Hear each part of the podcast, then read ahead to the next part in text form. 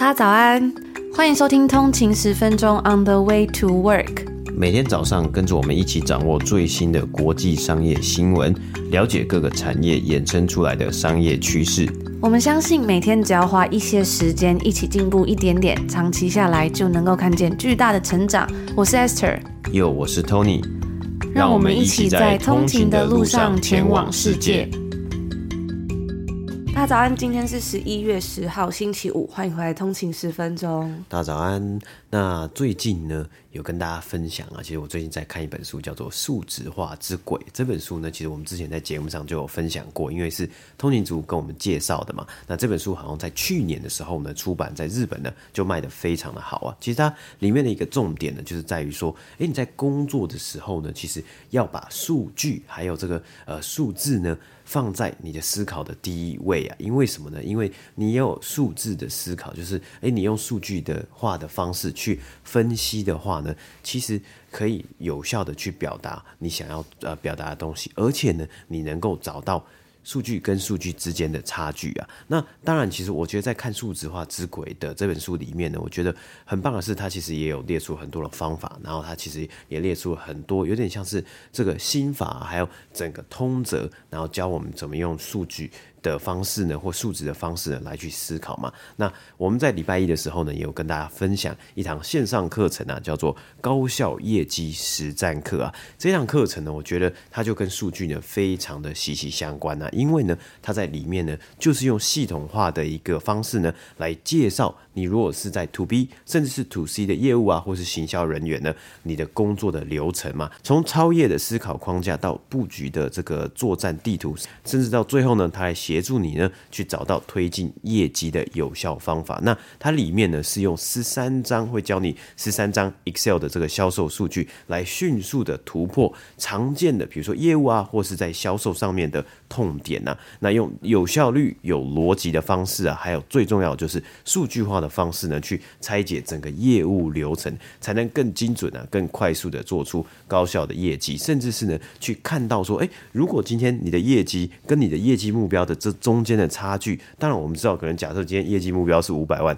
你今天呢只有业绩四百万，你当然知道说有一百万的差距嘛。那更重要的是，你要怎么样呢去补足这一百万业绩的差距啊？所以，如果呢你是在这样子的领域之中，你可能呢遇到一些挑战，或是呢你想要再更进更上一层楼的话呢，因为我自己呢其实也在类似的领域嘛，所以我也非常的期待这堂课啊。如果你对这个有兴趣的话呢，在我们的今天的节目的资讯栏下面呢，我们有一个通勤族特别的折扣嘛，你结账的时候呢，输入 on the way 三五零，我都把它放在这个资讯栏下面，就可以折三百五十块台币啊。那链接呢，其实也放在下面，大家如果有兴趣的话呢，也欢迎去点选看看哦。那跟大家分享完一些可以怎么样精进自己在工作上面的小技巧之后呢，接下来呢，来跟大家分享最近收到一个通勤族的讯息，然后我觉得我看了非常的感动。这个跟工作可能比较没有关系一点点。那这位通勤族呢，他就说啊，最近工作比较忙，比较没有时间看书，但是呢，想要跟你们分享有关于跑步。听说你们一直很想要报名一场半马，在听到你们每天的练跑量，根本就可以直接报全马了。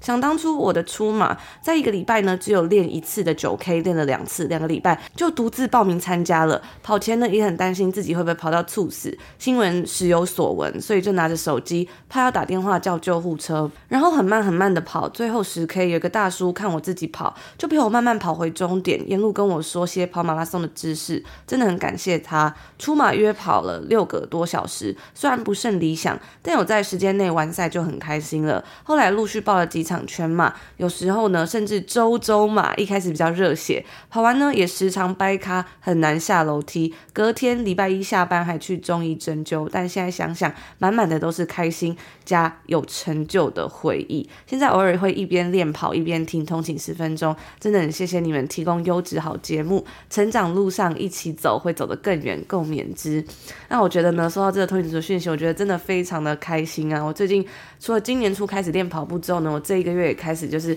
在上就是运动团课嘛，就在国外呢，其实有非常多的团课，就是可以跟着别人一起运动，然后就是有个教练会带着你，有各式各样的团课。除了一般我们比较常看到可能有瑜伽、皮拉提斯之外，在国外也蛮流行 HIIT，就是 High Interval Intensity Training。应该这样念，就是那种高间歇的强度的这种训练。然后我大概也稳定上了一个月，一开始去上的时候，真的会觉得蛮痛苦的吧，就是。要逼自己，因为最近多伦多很冷嘛。我们有拍那个 IG，就是我的工作日常，大家不知道有没有看到？就是有时候，哎，白天可能从之前的八度到现在变成零度，有时候真的有时候出门一大早，真的会觉得哦，很想要缩回那个被窝里面。但是我觉得每次去上完课，真的就会觉得整个人能量饱满，然后都会常跟自己讲说，就是在我最低落，我觉得最最不行的时候，我更是要去做这件事情，因为。这样子呢，我才可以把我的能量扭转过来，然后反而是就是在呃我最不好的时候呢，我觉得我是更需要这样子的能量，不管是嗯我自己身体的能量，或者是我觉得每次呢，就是跟就是在通勤十分钟一样，我觉得一群人呢、就是一起有一个很积极向上的这种能量的时候，是非常非常有正面帮助的。所以这也是为什么我觉得我很喜欢在这里跟大家聊聊天呢，分享这些事情，很喜欢收到大家的讯息，然后也很喜欢去上运动团课的原因，或者是会想要去跑马拉松的其中一个原因吧。嗯，那我觉得啊，其实虽然我们刚刚分享的东西跟一开始讲到，哎，想要增进这个工作技巧，好像没有直接的相关，但是其实呢，我觉得这都是这个整个，哎，比如说你的作息啊，或是你的全部，觉得你的生活习惯呢，其实这都是。有紧密的连接的，而且我最近就发现，因为其实一开始你要开始一个某一个新的习惯的时候，或去做某一件事情的时候，过了那个蜜月期，可能就会开始觉得有点累，有点痛苦。但我怎么去克服的呢？跟大家分享，就是我就记得有一句话说，这养成习惯要二十一天，所以我就告诉我自己说，那我就是要做三个礼拜，我要坚持这件事情，就是要持续至少要三个礼拜。三个礼拜之后，如果我真的觉得。就是还是很痛苦，或不想再再做的话呢，那再再来说放弃或怎么样。然后做到第四个礼拜，然后这一个多月的时候，我就发现，哎，我真的好像渐渐爱上这件事情，不管是在跑马拉松，甚至做节目，还有。嗯，在最近去上运动课之类的事情上面都是这样子，所以我觉得也是一个还蛮我自己觉得很棒的一个方法。因为我以前对我来说，我以前真的是很难去坚持做一件事情的人，但慢慢慢慢，我觉得真的是找到一些自己的比较适合自己的方式。像我最近在看《真正无惧的身心防弹术》里面呢，他其实就有讲到，很多时候呢，面对一些我们比较困难或者比较挑战性的事情呢，其实我们反而要更去尝试它。但是他讲了一个重点，就是你不要去。比如说，你很害怕在 public speaking，你很害怕在大家面前公开的谈话说话。那这时候呢，当然你要去练习，你不要逃避。但是呢，不是说就是马上就要站在舞台上逼自己一直在那里跟大家分享。你要做的是。去找一些你自己可以应付得来的事情，然后一点一点的稍微去尝试一下，产生自己的这种抗体，这样子的感觉吧。所以呢，我觉得，嗯，这也是我最近的一个小小心得，就跟大家分享。那我觉得也非常开心收到这个通勤族的讯息，然后也非常谢谢有这么多的通勤族喜欢我们的节目。成立了三年多来呢，我觉得我们还是始终保持着一样的初衷，就是每天进步一点点，长期下来就会很不一样。然后也非常谢谢大家的陪伴，从原本我们自己只有我们两个人，然后。然后到我开始被少少的人看见，然后到现在呢，跟几百位的订阅付费的通勤族，还有追踪这个账号啊，追踪这个节目的你们，一起在这个路上前进。所以呢，我相信我们一定会一起在成长的路上走得更远的。也希望我们的节目跟内容呢，能够持续陪伴大家度过每一天哦。在前几天呢，就有软体 Bumble 宣布他们的创办人兼 CEO Whitney Wolf h e r d 将会在明年一月下台卸任。那我们其实，在第三季 EP 三十六的时候有介绍过 Bumble 这一间线上约会公司，他们那时候 IPO 的消息，以及呢，这位创办人呢、啊，他与 Tinder 背后的爱恨情仇非常的好听。大家如果没有听过的话，或者是想要复习一下的话呢，可以去收听那一集。Bumble 他们是一间创立于二零一四年的一个交友软体平台。它跟其他的交友软体平台比较不一样的地方是，它是一个 female first 以女性优先为主的交友平台。配对之后呢，只有女性可以主动发消息给男性。如果二十四小时之后都没有互动的话呢，那就会解除配对了。这样一来呢，可以鼓励双方多多交流。而如果其实只是手滑滑错边的时候呢，那你只要等到二十四小时之后就会解除配对啦。那在 Bumble 上面呢，使用者是无法盗用别人的照片，这一点我觉得也蛮好玩的，因为感觉其他蛮多交友软体呢，就是很常会看到网友有人分享说他被骗了，就是这照片不是照片的骗，是骗人的骗嘛。所以在 Bumble 上面呢，他们会。请你照着指示拍一张照片，然后进行脸部辨认，来确保使用者真的都是用自己的照片来交友的。这样子听起来有没有更加的有效率又比较安全一点的感觉？那这样子女性优先的设计呢，其实目的是希望能够打破传统的框架，让女性也能够掌控自己的浪漫生活，不需要等待或者接受来自奇怪的人的讯息。从二零一四年成立以来呢，Bumble 已经从简单的一间新创公司逐渐壮大，并且在二零二一年的时候以二十二亿美金的估值进行了 IPO，在纳斯达克上面上市。那现在 Bumble 呢，已经成为了一个旗下拥有许多子公司的大型集团，并帮助许多人成功建立了联系关系。而虽然 Whitney Wolf Herd 他会在明年一月的时候下台卸任，不过呢，他跟公司的缘分也还没有结束，因为他仍然还是会是 Bumble 最大的个人股东，然后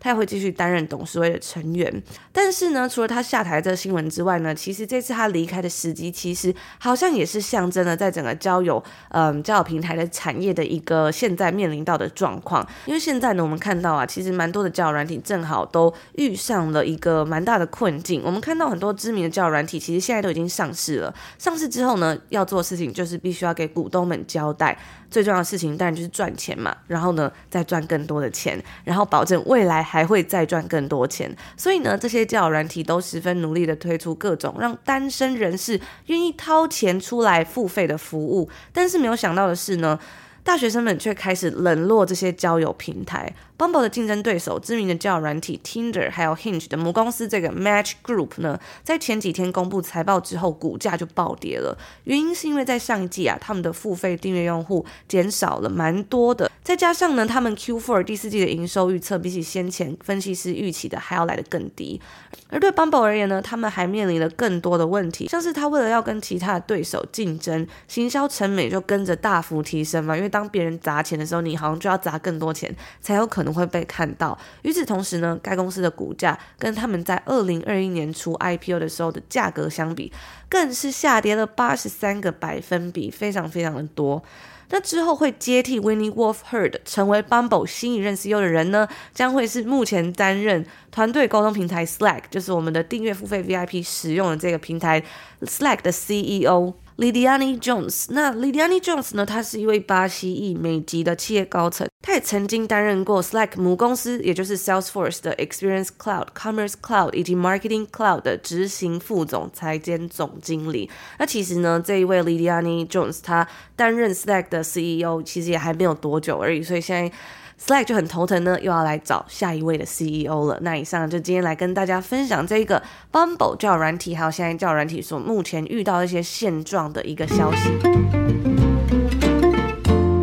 这个礼拜呢，对于游戏产业来说呢，有一个重磅的消息啊，那就是游戏开发商 Take Two Interactive 它的股价呢，当天大涨了五个百分比啊。那重点的这个重大消息不是股价大涨啦，其实最主要的原因啊，其实是它背后的原因，就是呢，它旗下的工作室 Rockstar Games 呢所开发的《侠盗猎车手》系列，也就是英文是呃 GTA 或是 Grand Theft Auto 呢，即将迎来最新一代的游戏啊。Rockstar Games 呢，这个工作室他们在 X 上面，就是之前叫 Twitter 的这个平台上面宣布呢，最新一代的《侠盗猎车手》，也就是英文通常简称的 GTA 六呢，会在十二月初的时候，就是下个月的时候呢，公布。第一部的预告片，那相信呢，这是一个让很多人都非常兴奋的新闻啊！因为上一代《侠盗猎车手》第五集，就是《侠盗猎车手五》呢，从二零一三年推出啊，已经红了十年了。就是就算过了十年，它的热门程度呢，也依旧没有减少啊！这款游戏呢，更是游戏产业史上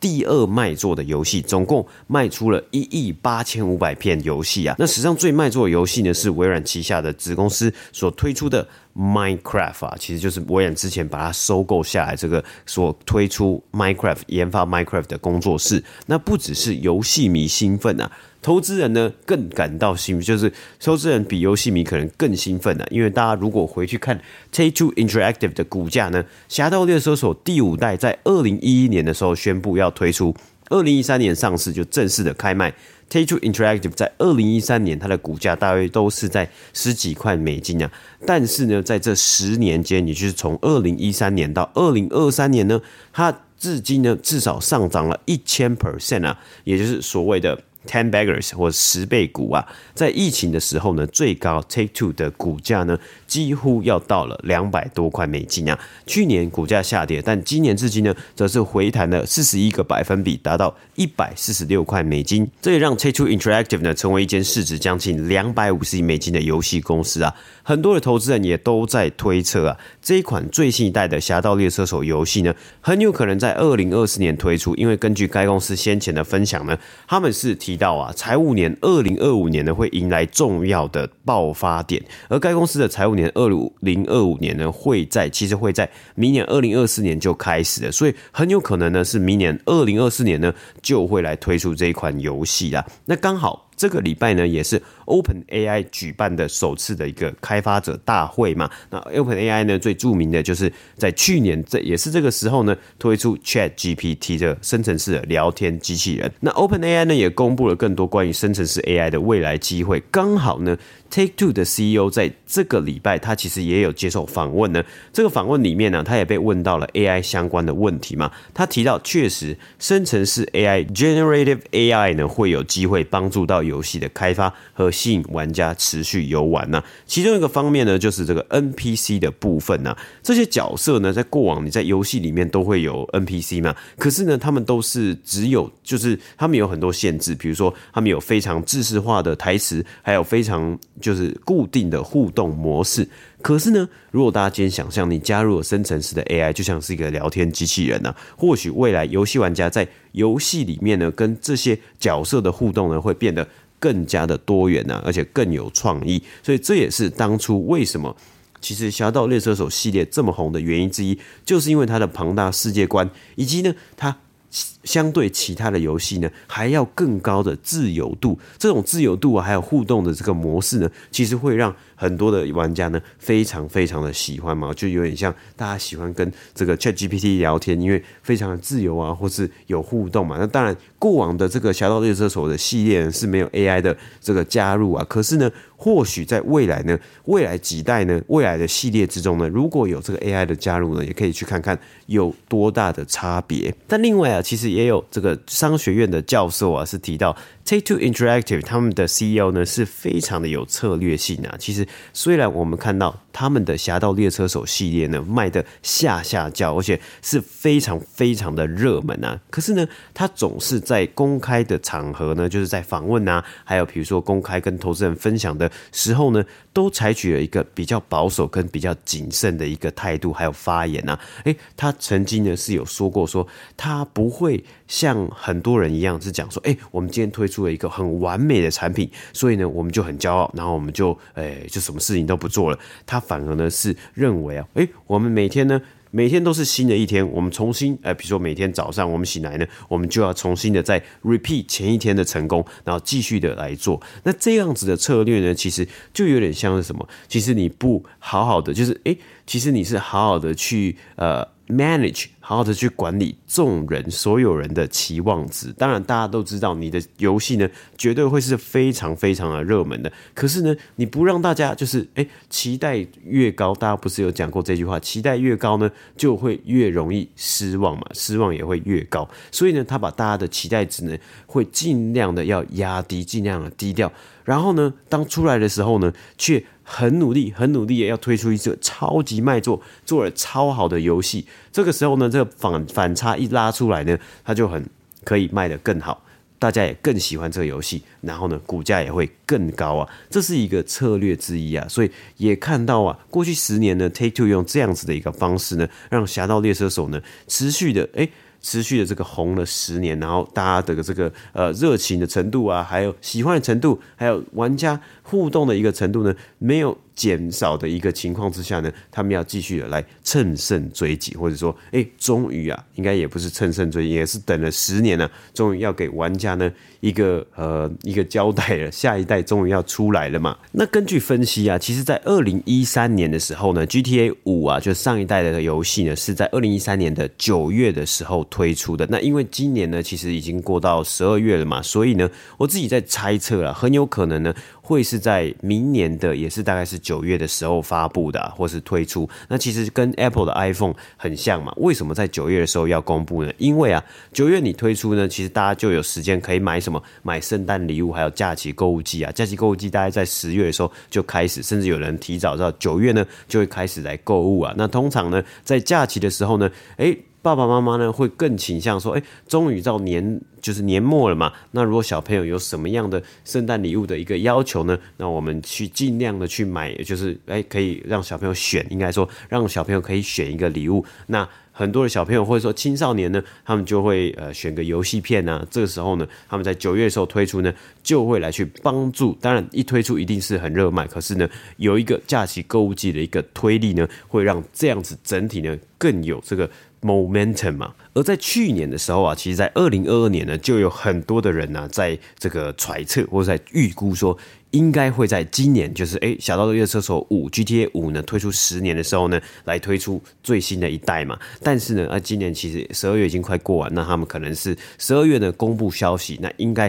最快最快可能是明年呢、就是明年九月啊，或是明年中的时候呢，来去推出啊。那我觉得大家去年有这样的预估呢，其实也是是蛮有可能性的。但是呢，因为去年在同样的时间点呢，出现了这个生成式的 AI 嘛，我们刚才讲到他们的 CEO 呢，其实也没有否认，其实。甚至是有提到说，他们确实有可能会把 AI 把它加入在这个游戏里面嘛，所以呢，也是蛮有可能说，他们本来的 timeline 应该或许是今年，但因为有 AI 的一个加入啊，他们想要让游戏更好、更上一层楼呢，所以他们又花多花了一些时间呢，让游戏呢带到另外一个高度啊。那我们在最后呢，来看一下数据的部分呢、啊。在上一代呢，《侠盗猎车手五》呢，在第一年，也就是销售的前十二个月呢，它卖出了四十 million，就是四千万份呢、啊。那如果呢，在明年最新一代《侠盗猎车手六》第六代呢，在明年推出的话呢，预估预估第一年就是前十二个月呢，应该是可以卖到五千万份呢、啊。如果一份卖六十块美金，就一。款这一片游戏片卖六十块美金的话呢，这将会是年营收三十亿美金的一个这个价值啊。那 Take-Two Interactive 这间公司目前的年营收大概是在将近六十亿美金呢，所以它一年呢，如果推一个新的游戏，就明年推出新的游戏呢，它等于有机会它的年营收呢是直接暴增。五十 percent 啊，就是多增加三十亿美金啊，这也是一个非常非常可观的一个数字啊。那当然，呃，确切的数字呢，我们在这里只是稍微 ballpark 一下，稍微预估一下，确切的数字当然还是有一点变动啊。而且，甚至呢，它会不会推出新的游戏呢？因为目前的六十亿美金呢。其中蛮大一部分就是来自于这个 GTA 五，也就是上一代的《侠盗猎车手》，以及还有这个 GTA 五 Online 的一个收入来源呢。所以可能呢没有确切的这个涨幅啊，增幅营收的增幅没有到这么多，但也有可能呢，他们卖比超过五千万份呢还多的数字啊。所以这个东西呢真的是蛮期待的，也让为什么这个礼拜呢 Take-Two Interact 它的股价会随之上涨。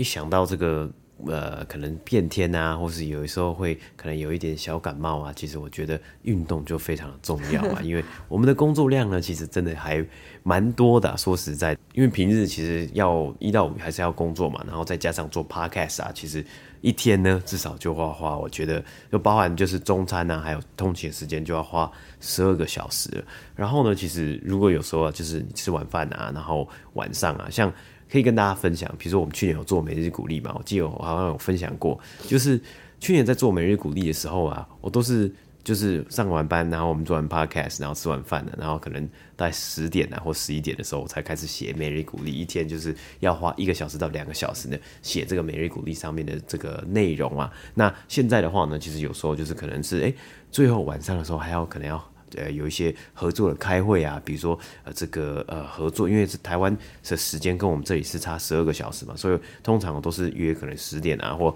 晚上十一点，然后就台湾的白天才可以开会嘛，然后或是做一些合作内容啊，或是做一些讲座啊，还有 podcast 的其他的的内容啊，所以其实每一天呢都非常的充实啊，都是从早上起床，然后一路一路干干到这个这个工作呢，工作到晚上就是睡觉。以前呢，那当然在这个这个呃期间呢，也是要花点时间，有时候都会百忙之中还是要抽空呢，觉得要去跑步啊，然后还要去运动啊，是非常非常的重要啊。那其实呢，也跟在这里呢，跟大家一起就是共勉之啊，一起努力啊。因为相信呢，可能还是有呃，也有很多的通勤族呢，你们很认真，然后大家也在努力工作嘛。那其实像在台湾啊，或是呃每个人你的工作的时时间呢，其实也不是说就是工作长，然后就很厉害或者怎么样，但是大家一定也是付出很多的心力跟时间在工作上面的。那我觉得其实好像之前呢也有一句话是说，诶，你的工作呢其实是。诶，去怎么样去评断你的工作呢？其实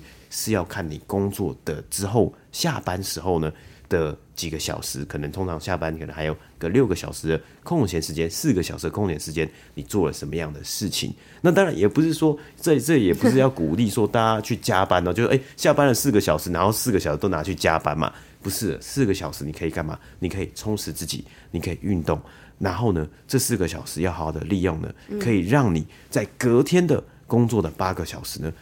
拥有精神，好好的有效率去工作。嗯，其实之前有一段期间，我也是每天晚上下班之后，然后就会躺着划手机啊，然后就在哎，时间就这样慢慢不见了，就没了。然后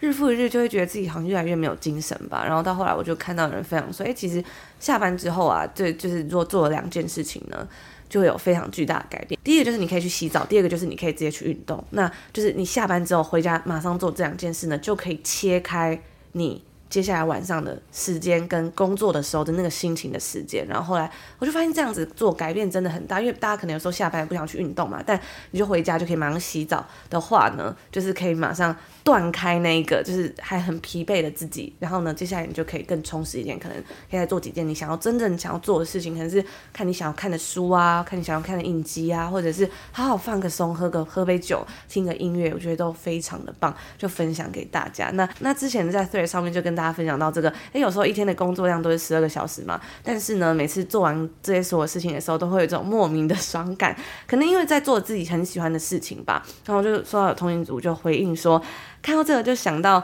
你们还愿意花时间回粉丝们的讯息，真的很感动。那其实我觉得呢，因为我们真的非常喜欢跟大家聊天，我觉得。真的每次都很期待收到大家的讯息啊，或者听大家分享生活、听 podcast 的心得，或者是随便聊一些有的没的，我自己都会觉得非常的开心。所以不管有多忙了，只要有空，我们都还是会回的。也谢谢大家，就是跟我们聊天啊，然后分享你的生活哟。那最后再提醒大家一下，我们的节目除了礼拜一跟礼拜五的免费集数之外呢，还有二三四的订阅付费内容，里面会谈一些更深入的有关于商业新闻啊、美股消息，或者是我们在加拿大生活，还有一些好书分享、自我精进的内容。所以如果你有兴趣的话呢，也可以现在就开启 Apple Podcast，有两个月的免费试听。那开启之后呢，所有过往集数都可以收听哦。跟着我们一起每天进步一点点，长期下来就会很不一样。然后另外更重要的是，年费订阅有七六折的优惠，大约就等于三个月的免费收听。所以。大家如果有兴趣的话呢，千万千万不要错过这一个优惠了。如果你不是 Apple 的用户的话呢，我们在 Patreon 上面